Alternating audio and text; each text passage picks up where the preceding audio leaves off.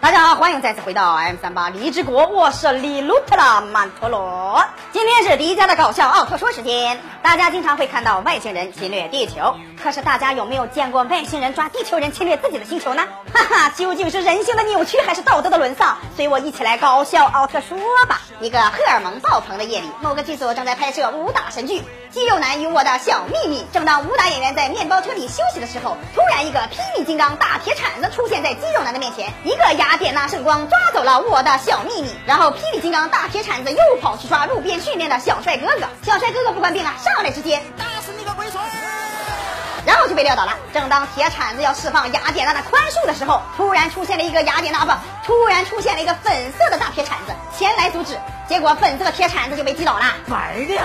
原来这个货是来送一血的呀，怪不得颜色如此的非主流。之后胜利队赶到现场，得知又有外星人来侵略了，很是兴奋呐、终于不用担心被解散了。之后，那个粉红色的大铁铲子跑到一个慈祥的老太太家养伤。这个老太太不是一位普通的老太太，她是一位心地善良、和蔼可亲的老太太。她是一位身体倍儿棒、吃嘛嘛香的老太太。她是一个天不怕地不怕，就算面前出现一个会说话的大铁铲子也毫无畏惧的牛叉老太太。她就是老太太中的明日之星。其实这位慈祥的老奶奶是个空巢老人，所以完全不害怕未知的事物。粉红大铁铲子跟老奶奶聊得很开心，这让老奶奶的空巢充满了温暖。第二天，粉红大铁铲子悄悄的离去，所以老奶奶也非常的失落，买了很多的好吃的，站在河边等着盼着红铁铲子回来。结果一个臭不要脸的非主流欺负慈祥的老奶奶，粉红铁铲子突然出现，直接吓跑了非主流。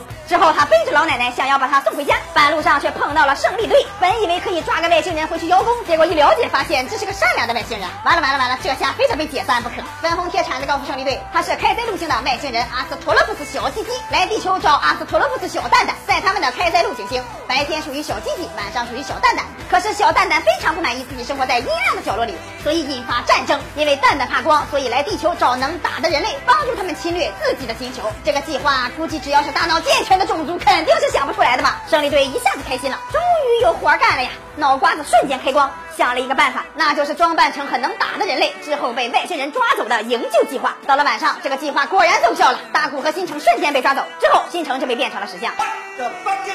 这，个自取灭亡的计划还真是立竿见影啊！还好大古是迪迦奥特曼，否则这次你们送人头的计划会上热搜的呀！大古掏出光光棒，变身迪迦奥特曼，准备和大铁铲子大战三百回合，所以双方打得非常有规律，你一拳我一拳，你一脚我一脚啊，你摔我一下，我摔你一下，谁也不敢打破这无理取闹的节奏感。粉红铁铲子前去营救人类，并且告诉迪迦蛋蛋怕光，迪迦灵机一动，掏出自己胸前的太阳能手电筒，亮瞎了蛋蛋的金克拉狗眼，蛋蛋瞬间化成了软趴趴的液体。最后，大家迎来了二零零二年的第一场雪，送走了善良而又和蔼可亲的阿斯托洛夫斯小鸡鸡。大家喜欢李斗曼的搞笑奥特说吗？喜欢的朋友可以时刻关注哦。